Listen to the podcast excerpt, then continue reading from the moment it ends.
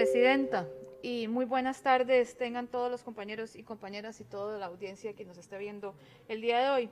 Quiero usar este espacio para hablar de la importancia del oficio que enviamos el día de ayer al Ministerio de Salud, a la Caja y también se le envió al Comité de Vacunación. Y quiero eh, hablar de este tema porque los diputados que estaban ayer presentes en este plenario acompañaron esta firma de este oficio sumándose a la voz que eh, eh, clama porque realmente se cumpla y se le dé el espacio que requieren los eh, estudiantes de internos de medicina. Este oficio lo que pretende es la no suspensión de la práctica de internado en medicina y la vacunación de los estudiantes, pero con grado de urgencia. Realizamos esta solicitud días atrás a la Caja, cuando la Caja anunció a los rectores y directores de las carreras de medicina de diversas universidades la suspensión del internado debido al riesgo de contagio, ya que los estudiantes internos de medicina no se incluyeron dentro de los planes de vacunación para los grupos prioritarios. Señores, esto simplemente no es aceptable. Esto es lamentable en medio de una crisis sanitaria que se tomen este tipo de decisiones. Esto es una decisión realmente irracional y es incomprensible, justo en este momento que atravesamos, que ha cobrado miles de vidas en nuestro país, donde actualmente los hospitales se encuentran saturados y hace falta tanto personal médico como espacios en las camas de cuidados intensivos y más que nunca está siendo indispensable la formación, aprovechar la formación académica y la vocación de servicio de los más de 500 médicos internos, quienes dan un apoyo de alto nivel y escuchen, sin costo económico para el Estado. Estamos hablando que hoy, más que nunca, tenemos recurso humano listo para poder seguir al frente de la línea de batalla y se les está cerrando la puerta en la cara. Tenemos que tener claro que estos estudiantes son un recurso humano con conocimiento, con energía y además gratuito para el sistema de salud.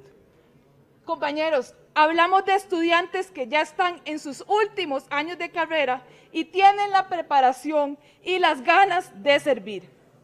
Ellos realizan un sinfín de procedimientos clínicos que ayudan a los médicos generales, a los residentes y a los especialistas que estos no se vean tan saturados en el caos sanitario que atravesamos.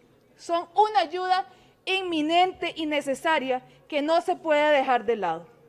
Además, tienen la formación académica y el gran aprendizaje que esos estudiantes podrían adquirir durante esta crisis sanitaria es incomparable, que podría incluso hacer la diferencia ante una próxima eventual crisis que pudiéramos tener. No podemos dejar de lado, además, la afectación de esta medida en la crisis educativa y laboral que atravesamos. Esta medida de suspensión de las prácticas profesionales se traduce en que alrededor, escuchen, de más de 800 estudiantes del último año de, medicina, es decir, eh, que, corresponden eh, o que vienen de ocho universidades que no han podido cumplir este requisito mismo que resulta indispensable para graduarse e incorporarse posteriormente en el Colegio de Médicos y Cirujanos, para ejercer así su profesión. Esta decisión puede tener grandes secuelas, como generar una empresa de al menos 1.500 estudiantes quienes pierden la posibilidad de realizar el internado, afectando de esta forma, de una manera significativa, la formación de médicos generales y especialistas. Y compañeros, yo pretendía dejar el, el, control político hasta aquí, pero realmente me siento sumamente decepcionada de ver una y otra vez la falta de coordinación que tiene este gobierno. Ayer el diputado Prendas, que fue el primero que me lo envió, me envió una noticia que salió de Cere hoy, en donde la caja le pedía a el comité de vacunación que valorara la vacunación para estos estudiantes.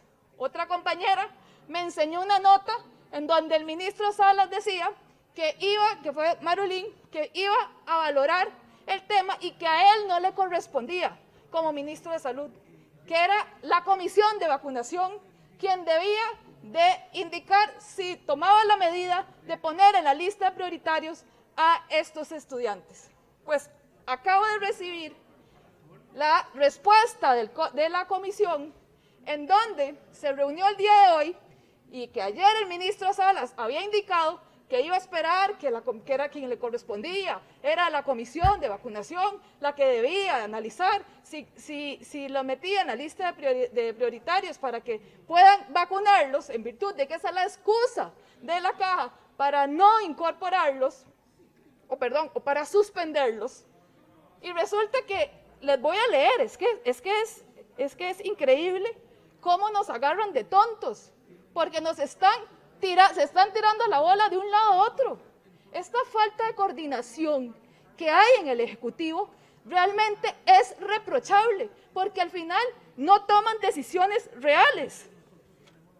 Quiero además dejar claro que cuando uno no decide, está decidiendo. La indecisión es una forma de decisión por sí misma. No tomar decisiones a tiempo nos pasa la factura y las consecuencias son graves. Hoy tenemos consecuencias graves por no acelerar la vacunación. Y esto es un tema de voluntad y no de seguir excusándose de las malas decisiones que han venido tomando. Y les voy a leer, compañeros, para que todos estén al tanto, porque yo sé que todos ustedes, no hay uno de todos los que están aquí que realmente no se sienten identificados con estos estudiantes. Y la respuesta de la comisión, que ya se los voy a mandar a todos en el chat, dice, que la Comisión de Vacunación le indicó hoy a la Caja del Seguro Social que la reincorporación de los internos universitarios a la prestación de servicios de salud durante la pandemia es un factor determinante para el análisis del adelanto de su vacunación. Pero la comisión recordó que los internos universitarios están contemplados en el grupo 5 de vacunación contra el COVID-19.